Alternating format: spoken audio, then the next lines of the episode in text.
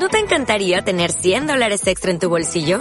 Haz que un experto bilingüe de TurboTax declare tus impuestos para el 31 de marzo y obtén 100 dólares de vuelta al instante. Porque no importa cuáles hayan sido tus logros del año pasado, TurboTax hace que cuenten. Obtén 100 dólares de vuelta y tus impuestos con 100% de precisión. Solo con Intuit TurboTax. Debes declarar para el 31 de marzo. Crédito solo aplicable al costo de la presentación federal con TurboTax Full Service. Oferta sujeta a cambios o cancelación en cualquier momento.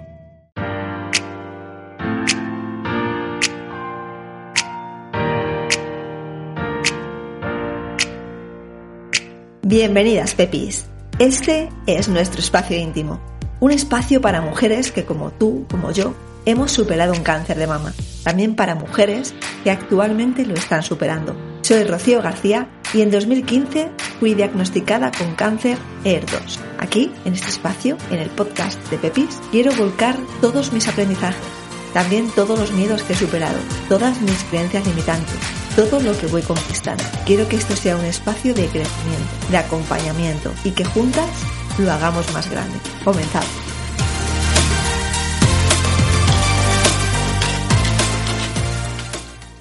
Muy buenas, Pepis. Un episodio más. Y nada, ya sabéis que a mí las entrevistas me hacen especial ilusión porque, bueno, es un espacio donde os puedo ver la carita. Eh, vosotras en este caso escucháis. En YouTube podréis ver la cara también. Pero bueno, sobre todo para conectar y para conoceros más de cerca. En este caso, tengo aquí una Pepi de pura cepa, como es Izaskun Rodríguez. Izaskun, ¿qué tal estás?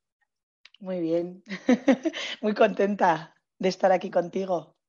Tenía muchísimas ganas de, esto de, de, desvirtualizarnos, ¿no? Porque al final estamos todavía mm, con una pantalla pero bueno, es una forma de acercarnos un poquito más. Y sé que vas a poder inspirar y ayudar a muchas mujeres que escuchen el podcast, así que súper feliz de que me acompañes. Ojalá, gracias. pues Para, para que te conozcan, Izaskun, ¿quién es Izaskun Rodríguez? pues Izaskun Rodríguez es mi teta izquierda en Instagram y es una chica de 41 años que en el 2021, noviembre, se encuentra un pezón que se mete hacia adentro y un bulto y bueno, y pide cita con el ginecólogo para ver qué, es. Y, bueno, pues eso. Y, es, y, es, y son todo malas noticias, por desgracia. Una tras otra. Pero bueno, una tras otra, sí. Sí. Y, y, bueno, y, no sé qué más contarte. Tú tranquila, que para eso estoy aquí yo, que yo soy una sacadora de, información que, puede inspirar. Y Mira, ya pasado cosas, pero ¿Mm? bueno, esta es una, esta es una de ellas. Esta es una de ellas para, para poder empezar aquí a, el podcast, ¿no? Ya han pasado varias pepis por aquí y en muchos casos, incluso en el mío, hubo negligencia, es decir, en un principio no se diagnosticó bien. En tu caso sí que hubo un diagnóstico primario o primero certero. Eh, sí, yo fui a, yo acudí a mi ginecóloga eh, por privado. Esto es otro tema del que hay que hablar también, porque yo sondeaba a todas mis amigas y todas tenemos un seguro médico solo y exclusivamente para ir al ginecólogo porque en la pública, por lo visto, tienes que ir cuando ya es algo terrible, si no, te atiende primero la matrona, tu médico de cabecera, luego la matrona, luego el ginecólogo. Bueno, yo fui a mi consulta de la ginecóloga porque obviamente yo me, yo me encontré el bulto y a mí mi pezón, pues lo que te comentaba antes, se metía hacia adentro y justo debajo de la, de la aureola yo me agarraba un bulto, un bulto importante además.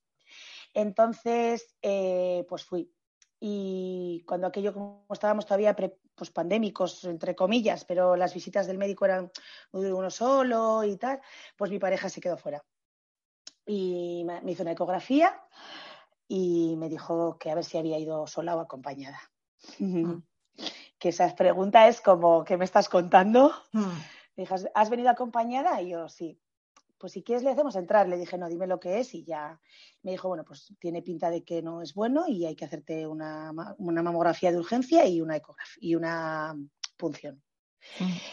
Y esa misma tarde me mandaron a hacerme la, la mamografía. Y, y el de dos días la punción. Y el diagnóstico sí, yo pasé un puente de diciembre horrible, pero en mi caso no hubo negligencia, hubo falta de cariño, voy a mm, decir. bueno, es un temazo. Este es un temazo, la falta de cariño. Sí, hubo mucha falta de cariño porque cuando yo después de estar todo el puente de diciembre llorando, fumando, bebiendo Coca-Cola y sin comer, porque fue horrible la espera, más cuando te pillan un puente, que esos días son como que los, los tienes que comer sí o sí, pues cuando fui a la consulta fui un poco mentalizada, ¿no? Al final, pues te pones en el peor de los diagnósticos. Porque nuestra mente, por desgracia, o por lo menos la mía, pero he contrastado que hay muchas más, siempre se va primero al plano peor y luego ya como que regresa a algo que le hace como más gracia, ¿no? Eh, fui a, que me dieran el diagnóstico pues mentalizada a, que las noticias no iban a ser muy buenas. Y dije lo de la falta de cariño porque la ginecóloga que en ese momento me trató, pues la sala de espera ese día estaba a tope de gente y yo me senté bastante más entera de lo que pensaba que iba a estar. Y ella me lanzó un sobre y me dijo, bueno, este es el resultado, que como puedes ver no es bueno y te vas a tener que quitar un cacho de pecho y bueno, ya te contaré. Tú vete con este resultado a hacerte una resonancia cuando estés con la regla y ya hablaremos. Y yo salí de ahí por esas palabras. Y claro, he de decirte que mi familia somos cuatro chicas y yo soy la segunda que tiene un, un carcinoma ductal infiltrante eh, con menos de 45 años. Entonces, pues cuando yo salí, llamé a mis hermanas y mi hermana me decía, ¿pero te ha dicho que es cáncer? Le digo, no, pero me ha dicho que me tendrán que poner en tratamiento, que seguramente me operen y tal y cual, y que tengo que esperar a, hacerme la resonancia. Y, pero no te ha dicho nada, pero tal. Y bueno, y tantas preguntas me hacía que ya hablo con una chica que había pasado por esto, porque mi hermana ya hace 15 años que lo tuvo. Y mi hermana, por suerte, entre comillas, muy grandes, pues solo fue operada porque estaba todo como muy localizado y entonces no tuvo radio ni quimios y tamoxifeno cinco años y obviamente hay que pasar por un quirófano y todo. Pero lo mío pues ha tenido unas consecuencias un poco más, mm. más tal. Entonces mi hermana habló con su amiga y, y su amiga le dijo que yo tenía que llamar a Moreno, que es un médico patólogo que hay en Bilbao que no vamos a decir que es, pero sí, es un dios en esto. Y a mí me ha salvado la vida y la alegría y la risa y el amor y es impresionante. Sí, porque yo pasé de una mujer que me tiraba un sobre dándome un resultado a, a un patólogo que me iba a mastectomizar un pecho y yo me iba feliz de su consulta. Ya ves. Lo importante, somos personas, ¿verdad, Cizaskun? Me voy a emocionar. Claro que sí, claro que sí. Y yo contigo. Somos personas. Caches, sí, sí, sí. Y cuando das con alguien, yo creo, ¿eh? que ha estudiado para lo que ha nacido, porque este hombre pues es así. Me vas a hacer llorar también a mí. Eh, sí, yo lo siento. Pues, pues da gusto ir a una consulta y que haya mucha gente esperando, pero no haya prisa porque salgas de la mm. consulta y te explique y tengas dudas y te vuelva a explicar y le digas, sí, esto, ¿por qué? Y te lo reexplique. Y cuando te da un resultado de, porque claro, yo cuando me mastectomicé, eh, uno de mis ganglios dio positivo y entonces él cuando me vino a visitar a la habitación me dijo, bueno, Izaskun, yo te llamaré cuando me den el resultado que por cierto, yo le hice una pregunta muy graciosa. Venga, compártela. Te voy a contar porque, porque esto igual no lo sabe todo el mundo, pero me gustó saberlo también. Y es que mm, yo le dije a ver si mi tumor era muy grande. La ignorancia es, es un grado. Y él me dijo que él nos mm, saca el pecho como si fuera una naranja. Y así lo manda a un laboratorio. Y es el laboratorio el que luego pues indaga en todas las glándulas y encuentra los tumores. El mío en todas las resonancias medía dos centímetros y medio, pero el capullo de él hizo una pirámide y en realidad eran 5,5. Mm. Entonces, claro, pues él, cuando en la consulta me dijo, o sea, en la habitación después de operar me dijo que él daba las malas noticias, una tarde me llamó por teléfono y me dijo que tenía un ganglio con metástasis y que me tenían que hacer una, un vaciado, mm. una nefrectomía. Y nada, y me colgó el teléfono y me subí en el ascensor de mi casa con la noticia, así como tal. Y dije, le voy a volver a llamar porque tengo mil preguntas que hacerle. Pero justo nos llama para eso cuando termina la consulta. Y cuando fui a la mm. consulta le dije, claro, me llamas y me dice, es que si os llamo, os doy la noticia, os doy la cita y os doy coba, pues para eso no vengáis a la consulta porque ya me preguntáis todo por teléfono. Ya se lo sabe, perro viejo. ya se lo perro sabe. viejo, perro viejo, sí, sí, sí, sí. Sí, así que y nada, y luego pues eso, pues me hicieron la linfedectomía y en la, en la, llamada, en la consulta que tuve con él me dijo que al medir 5 centímetros y medio y tener un ganglio positivo me tocaba sí o sí pasar un por completo. el puente. Sí. Un completito. ¿Para qué no vamos a quedar solamente con pudiendo tener todo el pack? Todo el pack, todo el pack. Un Lo tenemos todo, pero este no, el six-pack ese no era de abdominales. ya, ya que cuando estamos dormidas operando ya nos podían poner el six-pack. Eso creo que no. Yo te digo una cosa, eso o que nos hagan el láser completo en las piernas o alguna cosa que dices, esto duele y sufrimos, ¿sabes? Ya que estamos aquí, hay que proponerlo. Algo gratis. Sí, no sé. Eh, antes cuando hemos conectado me has dicho que tengo un montón de pelo, pero claro, es que yo cuando estaba con la quimio y no tenía pelo, yo iba eligiendo, decía, en las piernas no salgas. A ver. Pero ha salido, ha salido. Iba a decir, tengo, claro, es que esto es muy personal, pero yo sí que puedo decir que yo antes era súper peluda, pero nivel hombre lobo, bueno, no, tanto no, tanto no, pero bueno, nivel macho ibérico, ¿vale? Y, y, ahora me salen cuatro pelos mal contados. O sea, me salen pero muy pues. pocos. Yo es que te diré que el 1 de marzo, justo hace un año que me operaron, que me hicieron la mastectomía, y voy a ir al patólogo y a él le voy a preguntar, bueno, al oncólogo, a ver si ya puedo ir a hacerme la cera o no sé qué. Porque claro, todo este tiempo de que te dejan como tranquila cuando acabas la quimio y la radio hasta la siguiente revisión, en mi caso va a pasar un mes. Claro, durante este mes me ha crecido el pelo hasta en la cara. Selvático. es, de locos. Claro, ¿qué, hago con él? Si, claro, si con quimio no me dejaban pasarme la cuchilla ni tal, pues todavía estoy ahí un poco en no sé qué hacer. Sale con una fuerza, claro, lleva ahí tiempo que, la quimio, ¿no? Sí, está matando las malitas, pero también está las células loquillas, ¿no? Pero también está matando las células sanas y uñas y pelo es lo que más rápido se regenera, por eso es lo que más también se ve afectado. Pero claro, cuando dejamos de bloquear a esas células, dice, pues ahora, ¡fua! Tengo que decir, no lo estáis viendo en el podcast, pero tiene un pelazo. Y además ha salido súper negro, que me está dando muchísima envidia. Porque a mí cuando, y aparte tiene pinta de, estar fuerte. ¿Eh? Tiene pinta de que tú pasas ahí la mano, se está pasando, yo cuando, me salí, eh, le estaba explicando a Izaskun antes de ponernos con el podcast, que cuando a mí me salió, ya publicaré alguna foto para que me veáis en Instagram. Me salió súper, vamos, que parecía papelillo, muy, muy débil y encima gris. O sea, yo con 36 años era una cana con dos patas. Total. Madre mía. Así. ¿Te, te rapasteis mucho el pelo, Rocío? Del todo. Muchas veces.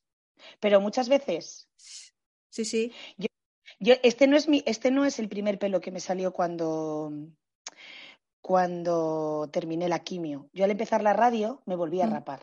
Y ya me había salido algo de pelo, ¿eh? Y ese fue, lo publiqué en Instagram, y ese fue el día que me corté las puntas. y ahora mi, mi, pareja, que pues que no tiene mucho pelo, pero ha tenido más pelo que yo, lógicamente. ha habido una fase que sí. sí, sí. Alguna vez ahora estamos sentados en el sofá viendo una peli o algo y me dice, te paso el cortacésped, digo, olvídate, porque esto no lo vas a volver a vivir en tu vida.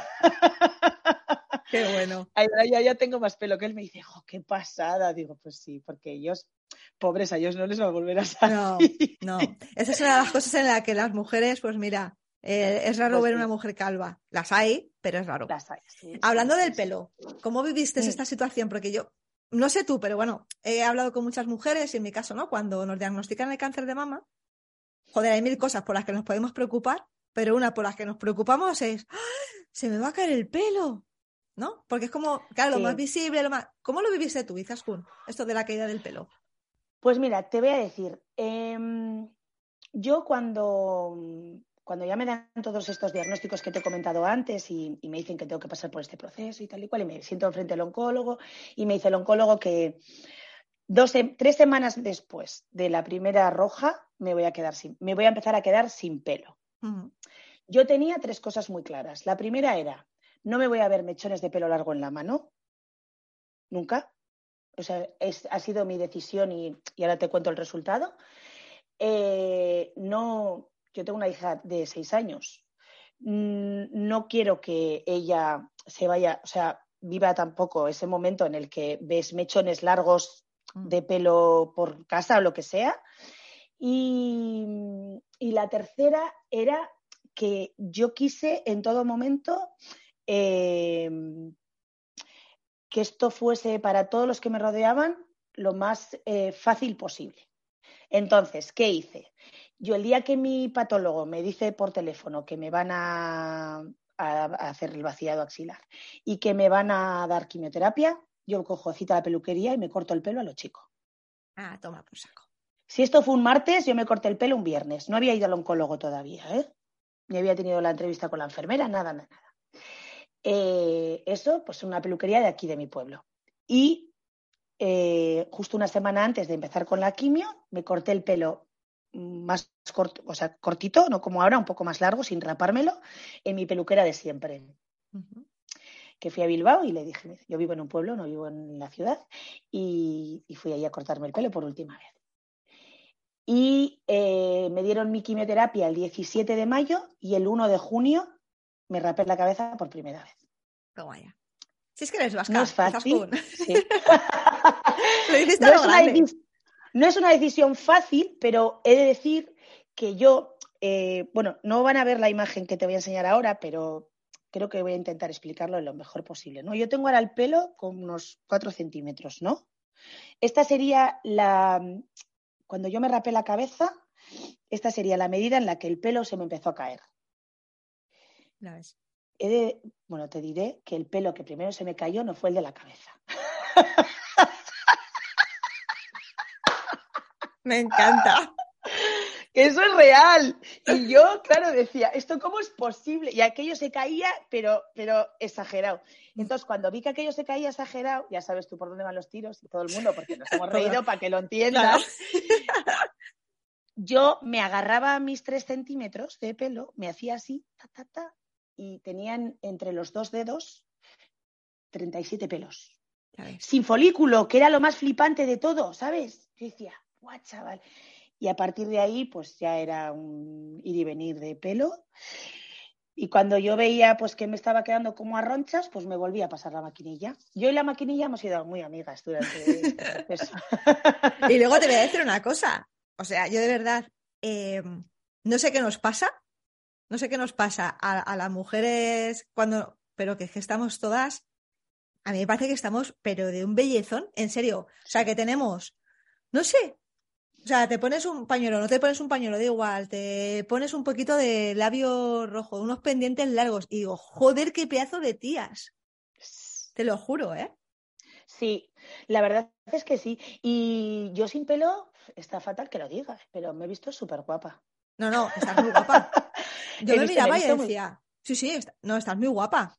Que nos, que nos tenemos que ver guapas. Y otra cosa que yo también creo es que como nos barren todas las células, pues las de la piel también nos las barren y se van regenerando como con, con chicha, ¿no? O sea, si te cuidas la piel un poco, en plan, pues con mm. crema, hasta no sé qué, pam, pam, eh, yo, me he visto sin arrugas, vamos, bueno, el corticoide y el hinchazón también hacían mucho para que me veas sin arrugas, pero, pero sí, sí, la piel, sí, como con, con más luz y así. Sí, sí, tiene, que tiene su parte, positiva. Hombre, por supuesto. Por supuesto. Pues a ver, es muy interesante, quizás con lo que has contado del pelo. Es súper interesante. Yo hice la misma estrategia que tú. ¿Por qué? Porque, claro, ver mechones largos caerse, al final es alargar algo que no tiene ningún sentido. Así es como lo interpreté. Evidentemente es nuestra decisión, es algo muy personal y cada cual puede decidir cómo hacerlo y cuándo hacerlo. Pero sí que es verdad, para que nos escuche, que aunque cuando nos diagnostican es algo que tenemos, que nos preocupamos mucho de ello, porque es lo más visible, lo más cantoso, se podría decir, al final, si hay una cosa que crece de nuevo, la teta no te va a volver a crecer. No. Pero, el pelo sí. Mi hija cree que sí. Mi hija cree que sí, ¿eh? está convencida de que por esta cicatriz va a salir un pezón algún día. Me encanta. Y yo le digo que sí, cariño. Le digo, pues sí, mi amor, yo creo que por una esquinita de aquí algo está creciendo ya. Y ya está. Oye. Si tiene seis años y, y algún día me lo tatúo y le diré, mira, ya ha crecido el pezón. Ya está. Sí, claro que No sí. tengo claro qué hacer, pero sí, sí, sí. El pelo crece. El pelo sí que es cierto que es algo que cuando te lo cuentan no te lo crees. Hmm. Porque mm, es así. No sé cuál es el símil que poner. Iba a poner un símil de madre, pero como no todo el mundo es madre, tampoco lo, lo, lo va a entender. Porque iba a decir que con los niños te pasa muchas veces que, yo qué sé, que criticas que alguien le ha dejado un móvil a su hijo en la mesa de enfrente y al final acabas tú haciendo lo mismo. O, Mm. o cosas así, ¿no? Que, y dices, tú, yo esto, esto pasa. O sea, a mí mi, mi, mi patólogo, que yo a veces le decía, "Jo, estoy un poco aburrida de ponerme pañuelos. ¿eh".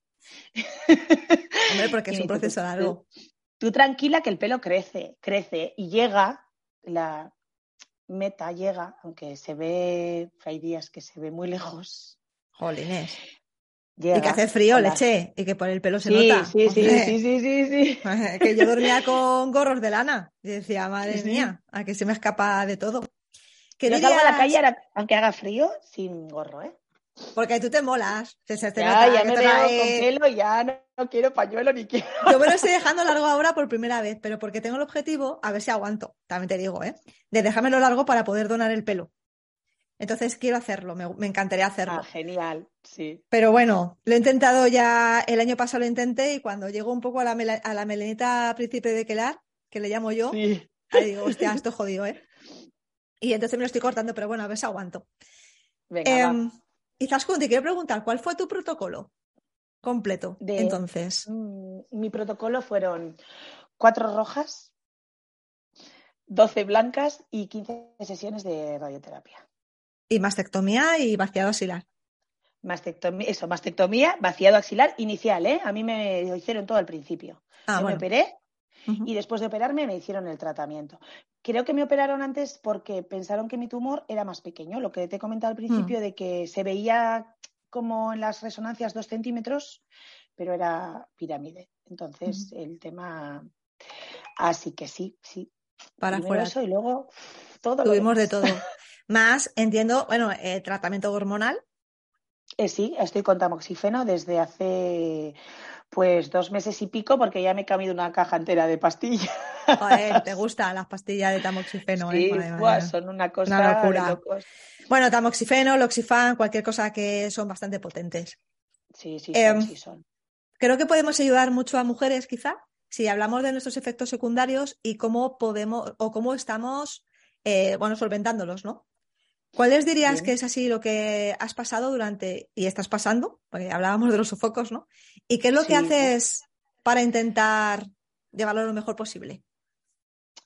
Pues mira, eh, yo he de decir que con la quimioterapia mm, era algo muy curioso porque a- yo me daba las sesiones todos los martes por la mañana, ¿no? Y desde la primera sesión de las rojas, durante 16 se- eh, sesiones de quimioterapia, al día siguiente yo estaba roja como un gusiluz. O sea, como si hubiese ido a la playa, te ha quemado el sol de frente a pecho. O sea, Mm. las tetas ya las tenía como de color normal, pero roja, fosforita. Y al día siguiente se me quitaba. Qué curioso. Sí, porque fui a hacerme unas pruebas de alergia, pero no supieron decirme qué era. Nunca lo había me escuchado, curioso. Mm. Me- pues me puse roja todos los miércoles y luego todos los jueves, porque con las blancas me daban miércoles y jueves, roja. Eh, no sufrí muchas náuseas, pero sí que al- una chica que no recuerdo quién fue me dio un consejo que era cuando veía que me iba a dar la náusea, comiese eh, galletas saladas de estas de tuc, Mm. como cachitos pequeños, así como en la lengua, y como que activabas algo para no darte. Yo solo vomitaba el día que me daban la quimioterapia, Solo con las rojas, con las blancas ya no. Las rojas son mortales. Sí, las rojas son máteme camión. O sea, las rojas Eso son. es, eso es, yo una semana, durante una semana le donaba el cuerpo a la ciencia, totalmente. y yo no, no tenía músculos ni para sonreír. O sea, era una cosa de locos. En este mirador que, que ves aquí, me compré una silla que se reclinaba y pasaba las horas muertas como una viejita mirando por la ventana, porque no podía moverme, o sea, era algo, no es que, o sea, mm, no me podía mover, o sea, me movía para, por la inercia del consejo que me había dado mi oncólogo, que era comerás sin hambre, vas a comer sin hambre, vas a salir a la calle sin ganas de salir, vas a ducharte sin ganas de ducharte y vas a... Pero bueno, una semana. Quiere decir que cada 21 días me daban el tratamiento y de tres semanas una sabía que iba a ser mala. Déjame que le eche un montón de piropos a mi pareja, que es Javi. Claro, por supuesto. Porque, porque ha sido la persona que, que hacía que esas semanas pues fueran para mí para donar el cuerpo a la ciencia, porque él en ese momento era padre, madre cocinero, eh, profesor eh, médico enfermero, eh, todo. Qué maravilla, Javi. Vivan esos hombres valientes, amorosos y que están cuando tienen que estar. Grandes. Gracias, Javi. Claro que sí. He tenido una suerte que ojalá lo tuvieran todas, de verdad. Con quien estén, o sea, eh, que sea esa persona. Javi vino conmigo a todas las quimioterapias. Bueno, algunas vino alguna amiga porque así lo pedimos, pero él vino a todas rigurosamente y durante las rojas tuvo el privilegio de poder tener una semana libre para cuidar de su hija y que yo no tendría que preocuparme de nada. Jolines, qué bien. Es más, voy a decir una cosa que es muy heavy, pero es real y lo pensé y creo que es el momento de decirla. Y es que cuando ese puente de diciembre que te contaba antes, yo pensaba que mi vida se desmoronaba por completo, había algo por lo que estaba súper feliz. Y era que si yo me moría por esto, había elegido el peor, el, perdón, el mejor padre para mi hija. Jolines, qué bonito. Oye, no nos veis, pero estamos aquí los dos con, con los ojos Venga, voy a mirar para arriba, que a mí se me pasa así. Miro para arriba. ya bueno. Ya lo siento, Rocío. Pero es que era el momento, sí. Eh, sí, el mejor, el mejor padre. O sea, exagera. Qué bonito. Eso pensé, eso pensé cuando me iban a dar el diagnóstico. Imagínate lo que pienso ahora, después de todo, de toda esta batalla, de aguantar a una persona con las hormonas revueltas, de, de qué sé, sé que me he ido por los cerros de Hueda ahora, ¿eh? No, no, no, no, no, no. viene al caso, porque yo tengo aquí una pregunta también que siempre son los apoyos. Eh, hace no, dos o tres episodios yo hablaba de los ángeles. Son ángeles que nos acompañan. Son ángeles. Cada uno tenemos nuestros ángeles. Yo, por ejemplo, en mi caso, la pareja no estuvo a la altura, no por él, sino también por mí, porque al final es mi responsabilidad eh, con, quien, con quien comparto mi vida. Y, está genial, porque fue un aprendizaje. Entonces, me encanta también que por aquí, por Pepis Podcast, pasen personas como tú y Zaskun y hablen de sus parejas con el amor que lo estás haciendo tú. Y fíjate, has utilizado la palabra que me haya aguantado una persona, no te ha aguantado, te ha acompañado porque te ama. Porque eso es el amor. Sí, sí, sí. Sí, totalmente. Pero digo aguantar porque yo los días antes, previos a una operación, un resultado, una quimioterapia, o sea, no podías mover un vaso de una balda porque mataba. O sea, era como ¡guau! Pero, y ahora lo pienso desde otra perspectiva y digo, madre mía. O sea, no es aguantar, es, es, es apoyar emocional sostener, pero no todo el mundo vale, ¿eh? No, no, no, para nada.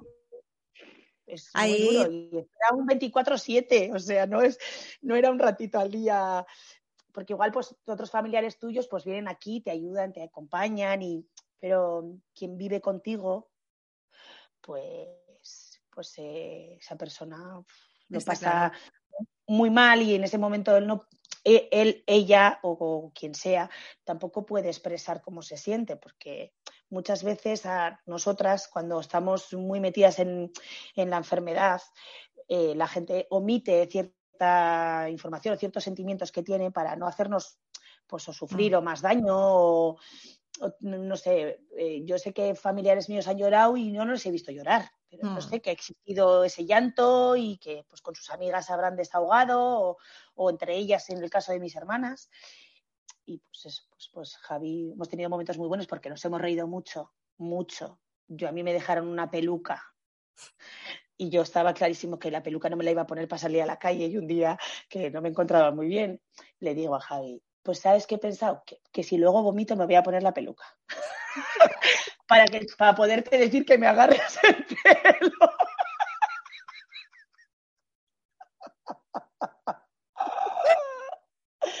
Así que, pues esto es así, una montaña rusa en la que un día pues estás haciendo el humor más negro de todo esto y otro día pues estás muy enfadada con la vida porque porque tienes un montón de porqués en la cabeza que nadie te da la respuesta ni la vas a encontrar y entonces dices, bueno, pues hay que tirar para adelante y ya está. Y mi madre, que es una señora mayor muy sabia, dice que la vida no nos dé todo lo que podemos aguantar. Mm. Y es así. Totalmente. Porque, Totalmente. vamos, tiramos para adelante con todo lo que venga. Siempre somos mucho más fuertes de lo que pensamos. Eso es así. Somos mucho más fuertes de mm. lo que pensamos. Y totalmente de acuerdo con tu madre. No, no pidamos ni, ni, nos quejemos tanto porque, porque, bueno, pues me gusta mucho que haya sacado la historia de, bueno, vuestra relación, porque para mí el tema de los apoyos es fundamental, es muy importante. Decíamos al principio de la entrevista, Izaskun, ¿no? Eh, al final tú tienes el mismo diagnóstico con tu patólogo con la persona esta que te da un sobre y, y demás. Lo que cambia es cómo nos tratan. Entonces, somos personas, tenemos emociones. Y, y, la, y, el cáncer no es solamente una enfermedad física. Entonces, uno te mira el pecho, el otro te mira eh, pues eso, el tema de radioterapia, ¿no? sí, sí, sí, pero ¿y quién me mira las emociones? ¿Quién está atenta de mí y de mis necesidades? Pues afortunadamente tenemos a profesionales que sí que se implican en ese sentido, que pueden implicarse. Ojo, que al final tampoco me quejo tanto de, la medicina, sino del sistema que se ha montado, que al final somos como números y que no hay tiempo.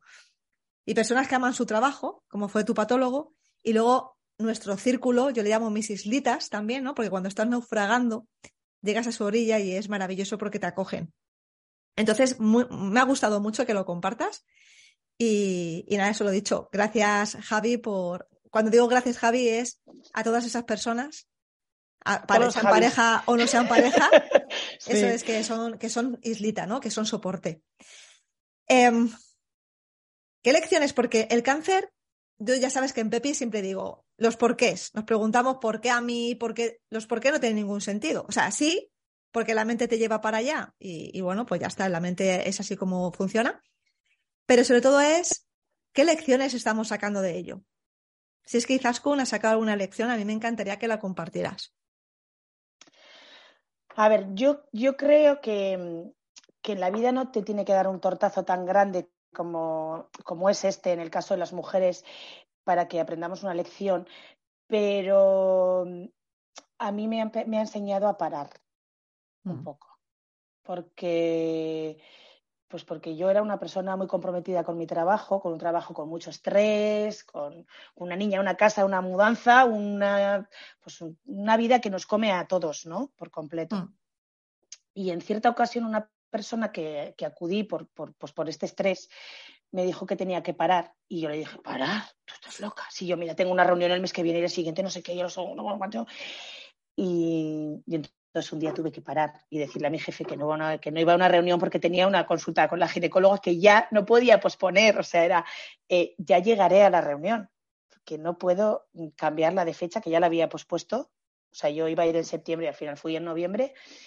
Y entonces me, ha enseñado, hasta ahora me ha enseñado a parar, a estar un poco más en calma. Y también ha callado un poco las voces de mi mente. No sé cómo explicarte. Esto suena un poco raro, ¿eh? Pero. Que vaya, además ya se un poquito hierbas, así que esta mejor, estas cosas me encantan. Bueno, tú dale ahí. Digo lo de, lo de las voces de mi mente porque yo, bueno, como te comentaba antes, el cerebro, que la voz está que nos habla por dentro, siempre mm. se pone en el peor de los casos cuando te da un diagnóstico. Pues el mío estaba muchos días en el peor del todo. ¿no? Como, ah, y ahora vas a donde este cliente y, mal, y todo lo que.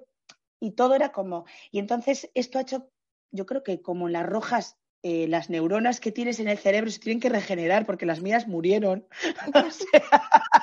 literalmente hay un momento en la, en la quimioterapia que yo cuando fui donde mi oncólogo después de la primera quimio me dice, ¿cómo te encuentras? Le dije, yo tengo un pez globo en el cerebro.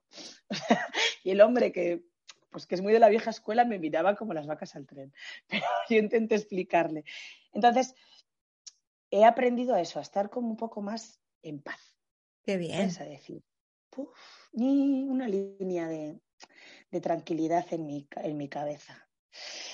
Pero si echaría el tiempo atrás, que nunca voy a ser la Izaskun que fui antes de esto, porque es imposible. o sea, eh, igual no pasando por esto, también me hubiese llegado este momento. No tan de batacazo, ¿sabes? Mm. O no, no los, nunca lo sabremos. Mira, yo hablo con muchas mujeres eh, ¿no? que hemos pasado esta enfermedad y en casi todas hay muchas veces cosas que se repiten el estrés y el no saber parar es una de ellas. La represión de emociones es otra. O sea, estar siempre como con la imagen de fuerte, de puedo con todo, tal y cual, ¿no? O sea, es una cosa que se repite muchísimo. Y es como, joder, pero yo estaba justo en el momento en el que yo iba a... No te engañes.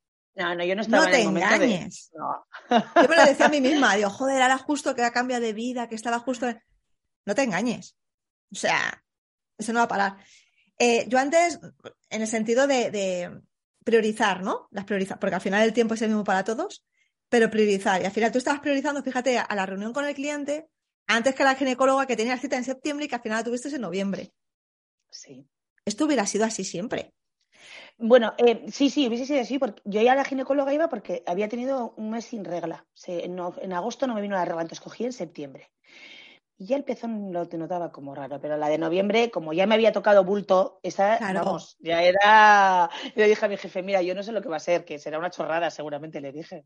Pero. ahí te está el cuerpo gritando ya. Te está diciendo el cuerpo. Para. Priorízate.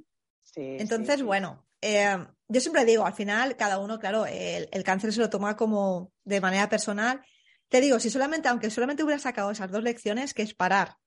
Que parar al final es priorizarte y eso al final, priorizarte es amor propio, que hostia, que muchas veces nos falta. Es seguridad, es autoestima, es confianza porque te estás priorizando. Y eso es, mm, vamos, para mí es importantísimo. Y segundo, lo que has dicho, la línea esta del pez globo, que me ha hecho mucha gracia, parar esa voz, al final a la mente hay que educarle. La mente está creada para la supervivencia.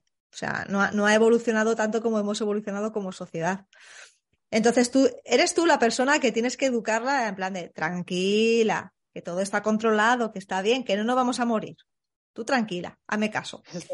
Entonces, con esos dos aprendizajes, la Izaskun de antes no va a volver, pero es que la Izaskun de ahora está despierta. Amiga. vamos. Que muchas veces es, ay, es que yo, a mí me gustaría ser como antes. No, no, no, no, no. Si ahora estamos despiertas. Sí, sí, yo no, no, no, vamos. Es que no va a volver, ni, pues que no hay un, nada, no hay, a ver, no queda nada, sí queda, lógicamente. Ya le he dicho a Dios también, ¿eh?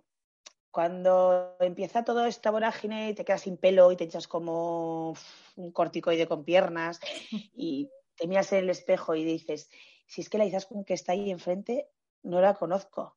Es porque también hay una parte de la Izaskun de dentro que tampoco conoces, porque nunca te has visto en una situación como esa y entonces empiezas a, descubrir otra parte de ti que no conocías, pero pues primero porque no te queda otro remedio. Hombre. Y segundo, esta versión es, muchísimo mejor que la anterior, vamos, de de aquí a Lima. Y va a ir creciendo, porque ¿sabes qué pasa, Izaskun? Eh, yo por lo menos lo he vivido así, que vas como eh, destapando potencial, ¿sabes? Y lo, que has dicho tú me parece muy bonito y muy interesante. Cuando nos miramos en el espejo no nos reconocemos físicamente, pero es que incluso no sabemos ni de lo que somos capaces, porque son primeras veces todo el rato.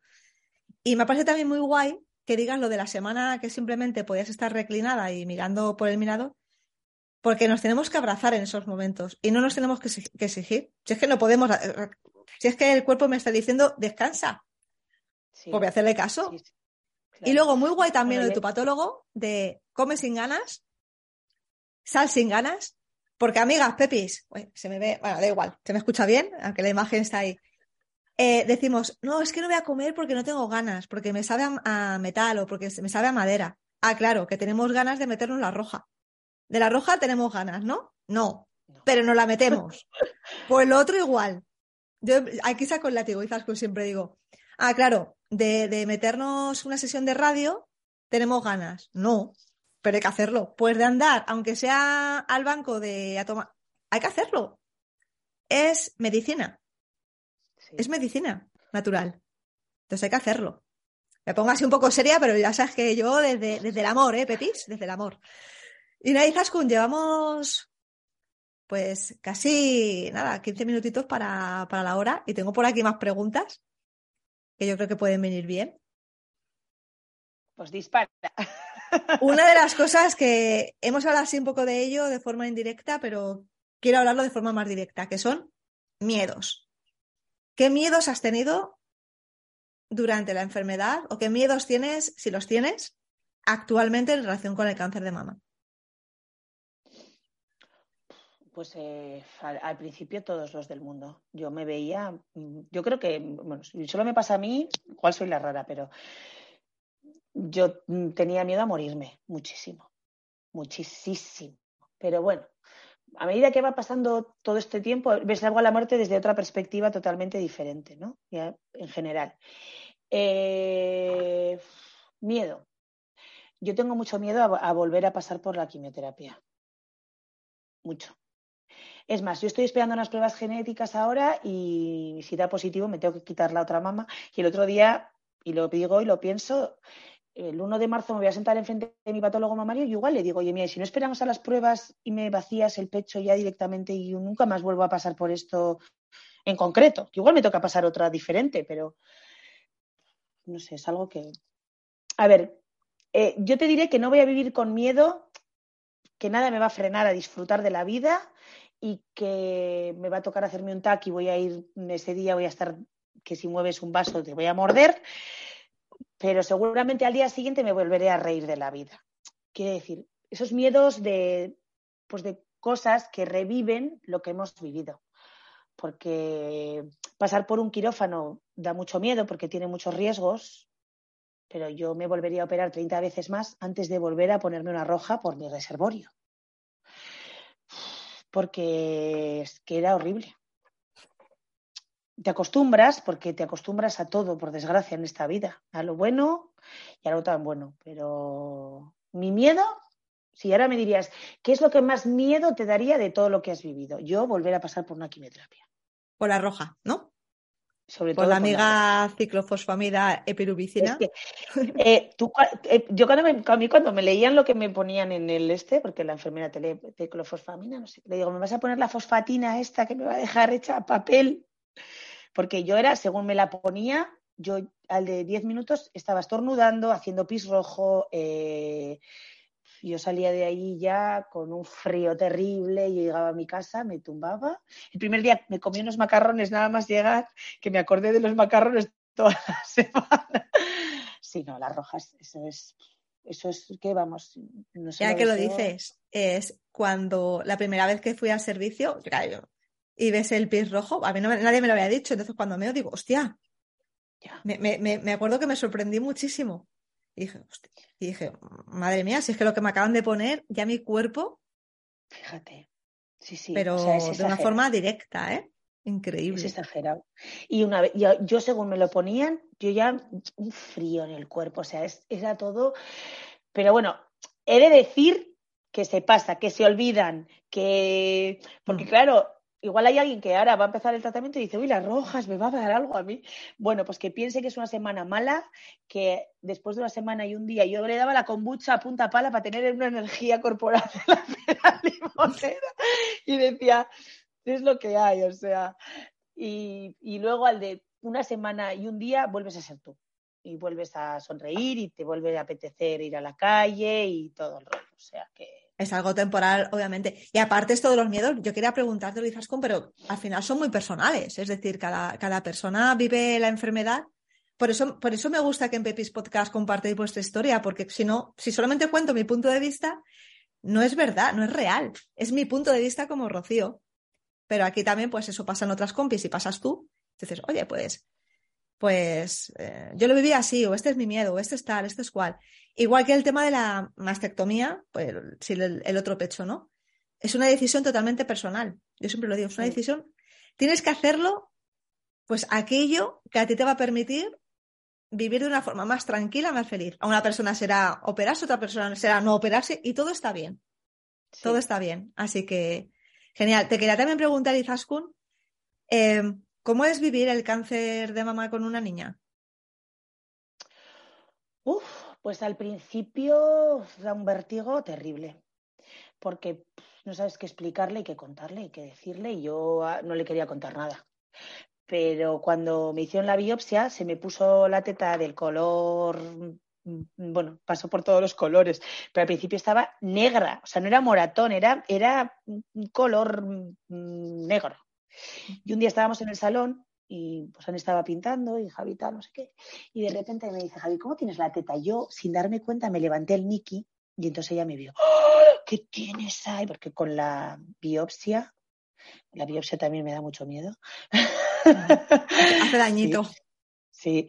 Em, con la biopsia me hicieron un maratón terrible. Entonces, claro, me bajé y le mentí. Le dije que me había dado un golpe. Y, bueno, me había dado un golpe y luego me operaron y cuando volví, pues mira, el golpe de ama, pues todo eso fue como muy bien encaminado. Hasta que, claro, me iba a quedar sin pelo. Entonces ahí ya le tuve que contar algo más. Pero eh, los niños, o en mi caso mi hija, me, la lección más grande de vida me la ha dado ella. Mm, qué bueno. Porque eh, ella, pues ahora me dice, más estás guapa con pelo, sin pelo, con pañuelo, sin pañuelo. Me he reído mucho, porque cuando me rapé la cabeza me dijo, Amara, cuando os vea de espaldas no voy a saber quién es Ama y quién es Aita. Digo, serás cabrita. Eh, no sé, ella ha sido mi enfermera y ha pasado a ser luego mi doctora. Eh, me ha felicitado el día que me dieron la última quimioterapia porque yo le he hecho partícipe de todo.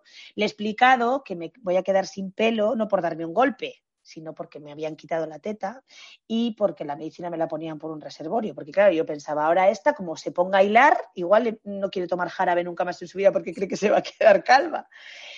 Eh, los niños, como en mi caso, mi hija, eh, ha llevado esto desde los ojos de un niño, de una madre que está enferma sin verla enferma, porque a mí mi hija nunca me vio vomitar, nunca me vio estar mala, yo la iba a buscar al colegio todos los días, con rojas, sin rojas y de todos los colores. bueno. Yo me he vestido y me he ido hasta el cole agarrada del brazo de Javi y luego yo salí al parque y yo me he venido a casa. Pero yo he hecho ese esfuerzo de, pues los hijos se hace todo en esta vida y ella se ha portado muy bien, la verdad es que sí. Qué maravilla. Para, la edad que tiene, bastante. ¿Seis años has dicho? Sí. ¿Seis añitos? Qué maravilla.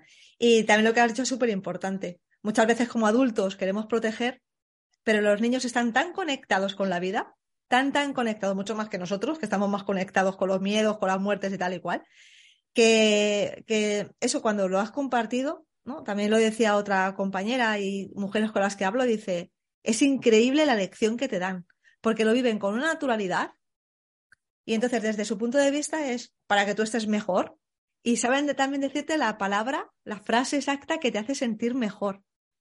Es la leche. Digo, qué bueno, qué bueno. Son geniales. Así que maravilloso.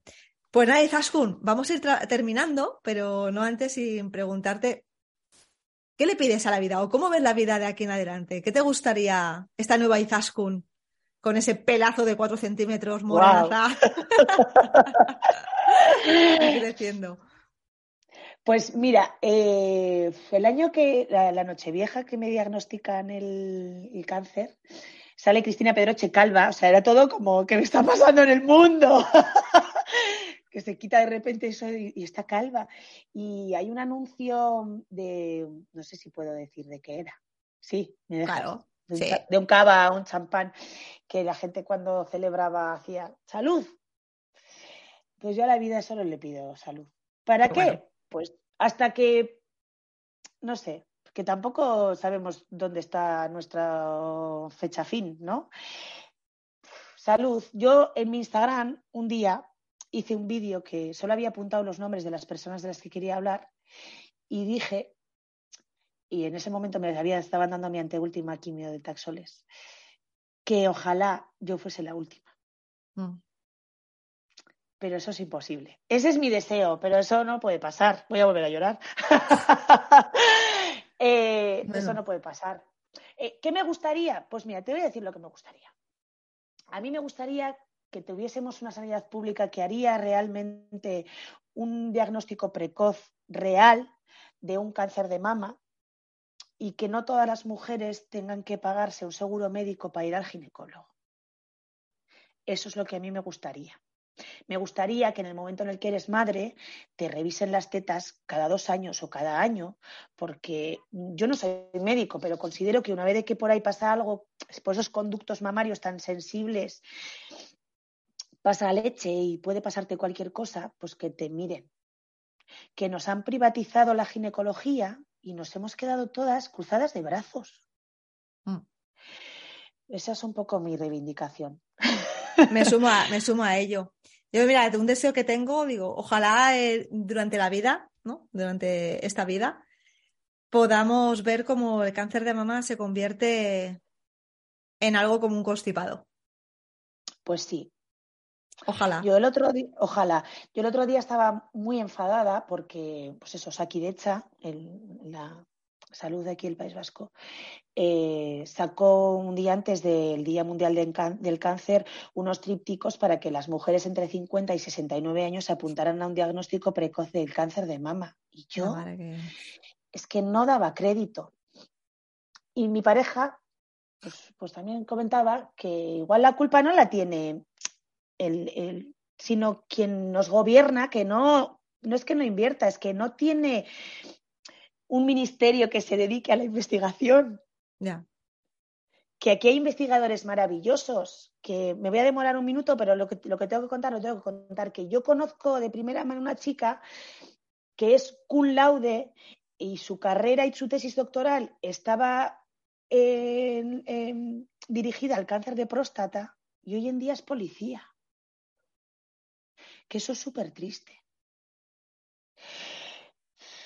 Entonces, es que si no, si no damos donde tenemos que dar, pues mm. algún día se morirá la madre, la hermana o la tía de quien puede dar la tecla para que esos 10.000 euros de un inicio se, se, se inviertan en la investigación. Porque, ¿por dónde se empieza? Pues por poner una cifra y ir sumando como hemos sumado en todo.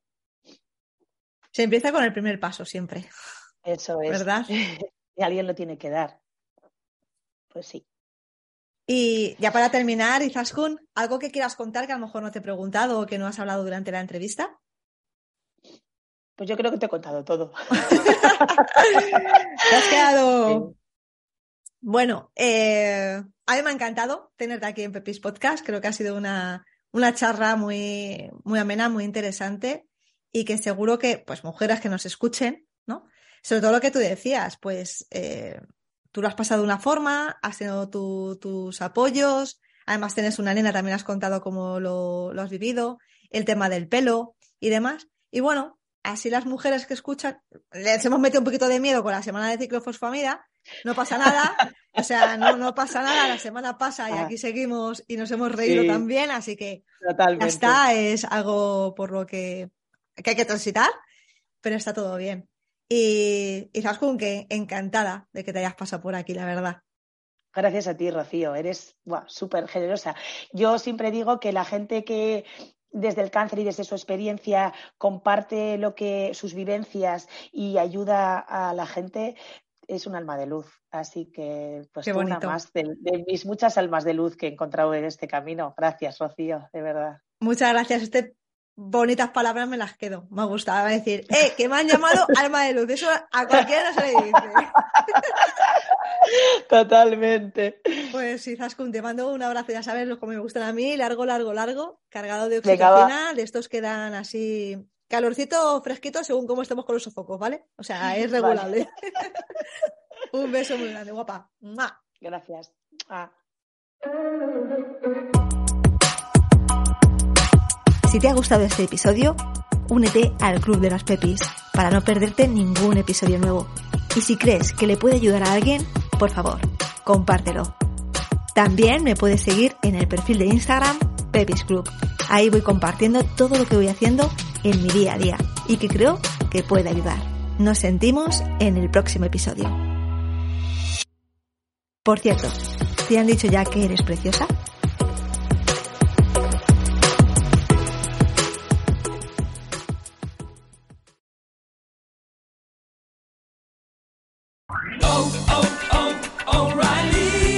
¿Necesitas ayuda? En O'Reilly Auto Parts te ayudamos. ¿Necesitas algún consejo? Te aconsejamos. Nuestros profesionales en autopartes están siempre disponibles para ayudarte a encontrar lo que necesites. Excelente servicio al cliente es solo una de las ventajas que ofrece O'Reilly Auto Parts. Los profesionales en autopartes. Oh, oh, oh, O'Reilly Auto Parts.